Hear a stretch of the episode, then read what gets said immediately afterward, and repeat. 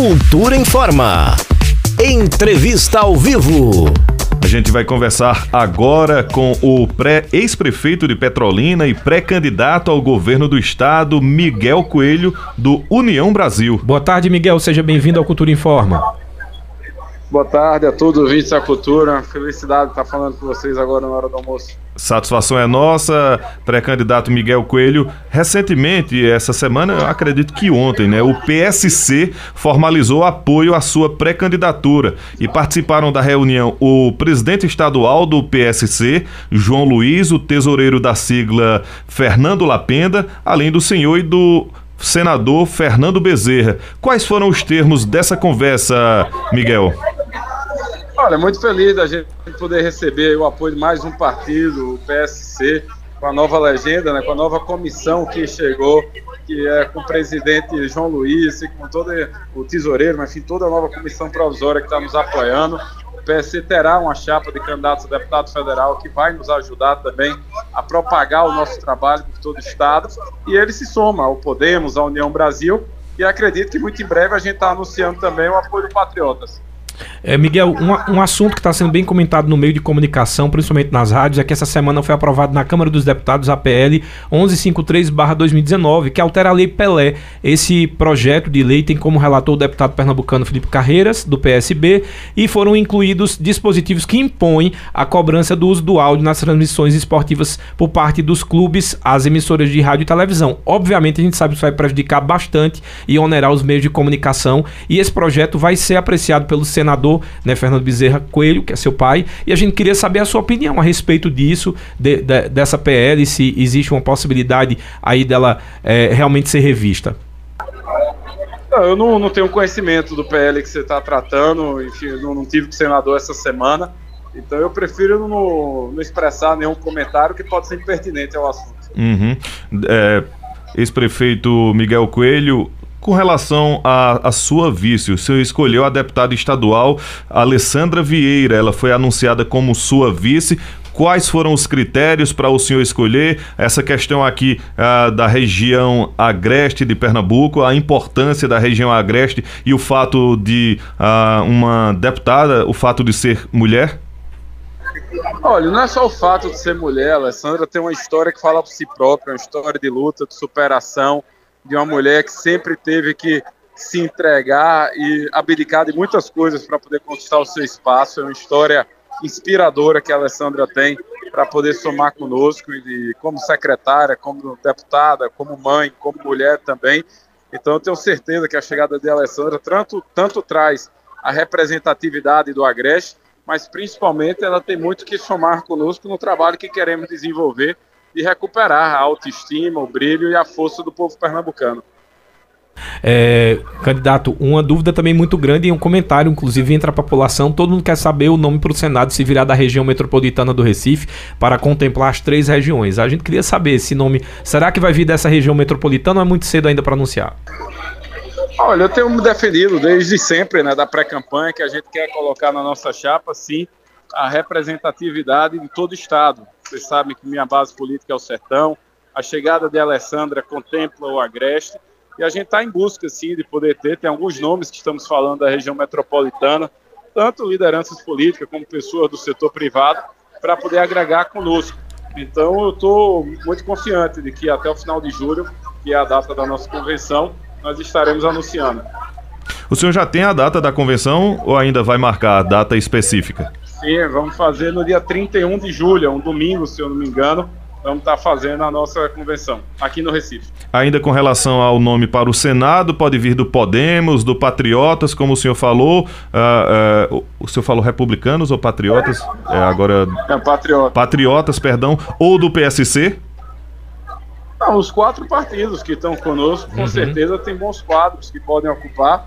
Eu não quero limitar por partido, até porque não vou usar a vaga do Senado para fazer nenhum tipo de barganha. Uhum. Eu quero usar a vaga do Senado, seja homem ou mulher, para poder ter um perfil que agregue, agregue densidade política, agregue proposta, agregue engajamento, mas agregue em trabalho para poder nos ajudar em prol do Pernambuco.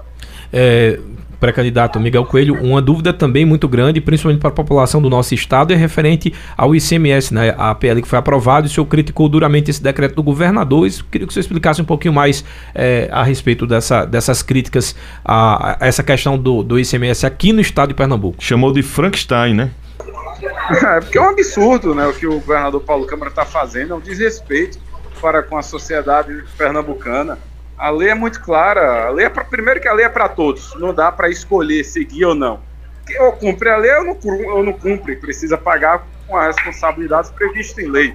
O governador está criando aqui uma moda de poder só aplicar a lei quando lhe for conveniente. Isso é um absurdo. A PL 18, que foi aprovada no Congresso Nacional, é para reduzir aqui em Pernambuco 91 centavos do litro da gasolina, por exemplo. Uhum. O decreto que ele fez só dá metade do desconto. E a outra metade vai para onde? É, ele quer continuar cobrando o que é ilegal? Isso é uma ilegalidade que ele está fazendo. Por isso que eu é, denominei nessa criatividade dele como um Frankenstein, porque isso não existe, é um monstro que ele está criando que não tem nenhum embasamento jurídico. É a vulga enrolação, e também isso tem muito a ver com o governo dele, né, que enrola o povo pernambucano e não entrega. Então, todo mundo tem todo o direito de estar indignado e nós, enquanto lideranças políticas, temos a obrigação de dar a transparência e verbalizar isso para que todos tenham conhecimento. Aqui no Cultura Entrevista, quando o senhor conversou comigo a primeira vez, é, na sua vinda a Caruaru, é, se falou muito das obras inacabadas do governo do estado. Aqui a gente tem o Hospital da Mulher e tantos outros projetos que estão inacabados e aí viraram o que a gente chama de elefante branco. Andando agora por todo o estado de Pernambuco, o senhor percebe que isso vai muito além de Caruaru? Muito mais. Olhe, vou dar só um exemplo. Você pegar aí a barragem do Alto Capibaribe em Santa Cruz, abandonada. Uhum a própria maternidade que você falou, abandonada. Se a gente for para Mata Sul, as quatro barragens que foram prometidas que poderiam ter evitado todo esse desgaste e a tristeza que a gente viu na Mata Sul, abandonados, não foram feitas. Inclusive essas o governo do estado devolveu o dinheiro a Brasília porque não teve a capacidade de fazer as obras. Se a gente pegar a BR-104, a mesma coisa, a UPA de Carpina, a mesma coisa. Então, não é uma questão de uma ou outra obra que está parada, é o governo de Pernambuco que está letárgico, está abandonado, não tem liderança, não tem pulso, e quem paga o preço por essa incompetência é o cidadão na ponta, que não aguenta mais pagar tanto imposto e fica frustrado, chateado, triste, porque não tem o benefício do serviço público prestado. Uhum. E só para poder dar mais um exemplo, a restauração ontem sofreu uma interdição, uhum. uma interdição ética do COREN, né, do Conselho Regional de Enfermagem, que não pode mais admitir nenhum outro paciente. Isso é um absurdo. É o maior verdade. hospital do nosso estado uhum. submetido a isso. Isso é um absurdo. Pré-candidato Miguel Coelho, é, falando agora sobre pesquisas, saber se o senhor está satisfeito com os números, porque teve uma última pesquisa que o senhor apareceu com apenas um dígito. E trazer o seguinte: é, há quem diga que esse deslocamento é, do senhor se deslocar, porque o seu governo é, em Petrolina, o senhor recebeu vários ministros do governo federal, é, vários recursos do governo federal e depois teve um deslocamento da imagem do presidente da República. Há quem diga que isso interferiu um pouco nas pesquisas. O senhor está satisfeito com o seu desempenho na, nas pesquisas que foram divulgadas? Olha, primeiro que pesquisa retrata momento, né? Se pesquisa ganhasse eleição, Marília era prefeita do Recife e Paulo Câmara não era governador de Pernambuco. Então acho que isso retrata bem como a, a eleição é algo dinâmico, ainda tem 90 dias daqui até o, o primeiro turno que nós vamos ganhar e vamos para o segundo turno, sem dúvida alguma. Então, e segundo, eu estou sim feliz com e satisfeito com o desenvolvimento, é, com o desempenho, o desenvolvimento da nossa campanha. Se vocês aí pararem um pouco para refletir de todos os candidatos de oposição ao PSB, quem mais tem apoio político de prefeitos, ex-prefeitos, candidatos a deputados é a gente. Quem tem o maior tempo de televisão é a gente. Quem mais conseguiu construir propostas e um plano de governo real e transparente foi a gente, que já apresentou. Então, eu não estou fazendo a campanha de brincadeira ou de aventura. Eu estou fazendo a campanha para ganhar as eleições e vamos vencê-la. É, candidato, inclusive, deixa eu lhe, lhe parabenizar. Hoje você vai estar recebendo o título de cidadão de Paulista, né? Exato, fico feliz aí pela confiança né, dos vereadores da bancada de terem aprovado esse título. É óbvio que é um evento festivo na né, entrega de um título, mas também aumenta a nossa responsabilidade, é, não só com a cidade paulista, evidente, mas com todo Pernambuco, que precisamos ter um governador que tenha liderança, empatia, mas que tenha um coração de entender que é chegado o momento da gente unir Pernambuco em torno do nosso futuro. É, o senhor recentemente esteve aqui na cidade de Altinho trazendo algumas é, demandas que foi solicitação da Alessandra. A, a, acredito que asfalto. Eu queria que o senhor falasse um pouquinho sobre isso, mas também falar quais são os seus projetos, porque eu, eu sempre bato nesse mesmo ponto. Pernambuco é uma vergonha ter as BRs da forma que tem. Então, quais, quais são também os seus objetivos caso seja eleito a governador do estado? Olha, só para Altinho, a gente fez aí recentemente, como você testemunhou, mais de 1 milhão e 800 mil reais em asfalto, né? O que isso beneficiou toda a população de Altinho. E o nosso trabalho, enquanto liderança política, é fazer ações que impactem, cheguem na vida de todos, não das lideranças políticas, mas uhum. da população que quer e que precisa que os serviços públicos melhorem para poder melhorar sua qualidade de vida. Então, sobre esse tocante de estradas, é uma vergonha Pernambuco ter as piores estradas do Brasil. E a gente precisa tanto fazer, primeiro a duplicação, que a gente defende da 232 até custódia, pelo menos, uhum. e aí integrando o sertão ao agreste, para a gente fazer, é, se eu não estou enganado, é a 424 ou a 423, que leva para Garanhões, e concluir a 104, que também é outra vergonha, tá do jeito que tá. Mas não só essas BRs, mas as PS também. Aí você tem a Arquiliga Breja Jataúba, você tem as outras PS que podem servir de escoamento é do Polo de Confecções com uhum. a PE90, é, entre tantas outras que a gente poderia citar aqui, e que nós vamos fazer isso dentro de um programa de concessão, mas também o Estado dando a sua contribuição.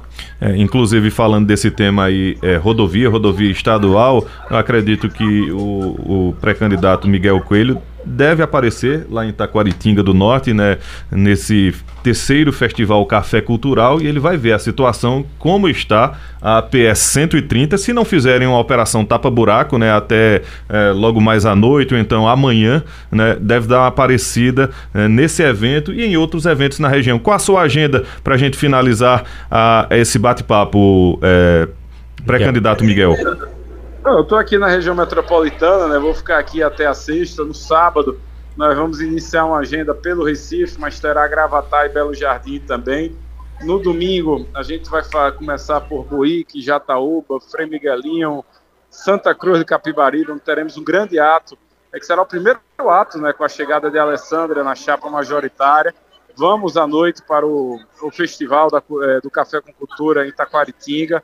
E na segunda a gente também vai seguir por todo o Agreste até chegando no outro evento que faremos em Paulista também. Então a agenda está bem robusta, com compromisso que sempre defendido, poder continuar visitando todos os municípios pernambucanos e todas as regiões para poder nos apresentar e apresentar as nossas ideias que irão transformar o nosso estado. Miguel, muito obrigado pela participação mais uma vez aqui na Rádio Cultura. A gente fica aguardando aí também para depois ter uma entrevista já como candidato oficial, né? Já que a gente está falando da pré-candidatura e a gente fica muito agradecido por sempre que, que, que, a gente precisa. Os microfones ficam abertos e você está sempre solícito a receber também a imprensa. Muito obrigado.